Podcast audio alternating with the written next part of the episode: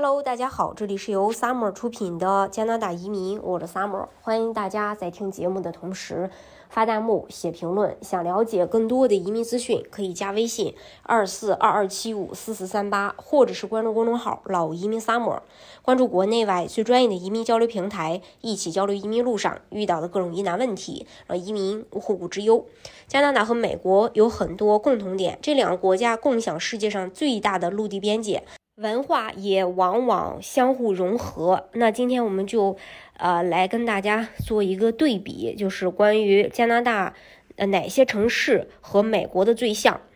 首先呀，呃，就是蒙特利尔对标波士顿，一提到这两座城市，便能想到他们在冰球运动上的激烈程度。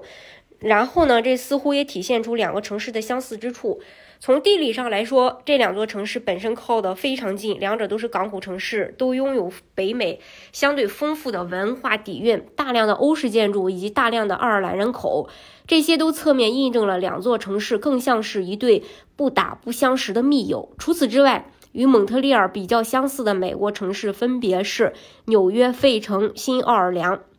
啊，然后再就是多伦多和芝加哥。这两个繁华的大都市都可以夸耀他们的五大湖、高楼和多元化的社区。他们对各自的体育特许经营权也非常认真。虽然许多人说多伦多是加拿大的纽约市，但当地人会同意，呃，他们和丰城之间可以找到更多。呃，相似之处，他们的人口规模分别为二百八十万和二百七十万，也大致相同。除此之外，与多伦多比较相似的美国城市还有纽约和旧金山。然后还有就是汉密尔顿和布法罗，虽然这些城市彼此相距不远，但他们也具有与大城市接壤的工业蓝领城镇的强烈身份。这两个城镇也为各自的球队疯狂。除此之外，与汉密尔顿比较相似的美国城市还有呃匹兹堡，再就是温哥华和西雅图，它都是航运港口。雄伟的山脉和阴沉的。太平洋西北部天气，呃，是这些城市的共同点。这两个城市之间已经进行了数十年的比较，并且它们距离上也很近，使彼此成为理想的对应物。除此之外，与温哥华比较相似的美国城市还有呃波特兰、呃丹佛、还旧金山，然后埃德蒙顿和休斯顿。你经常听说阿尔伯塔的人被比作是德州人，在加拿大有个说法，那就是阿省人就如同美国的德州人。也确实，丰富的石油资源、发达的畜牧业，这两个热爱自由的地区确实也有非常相似之处。除此之外，与埃德蒙顿比较相似的美国城市还有明尼阿波利斯和圣路易斯，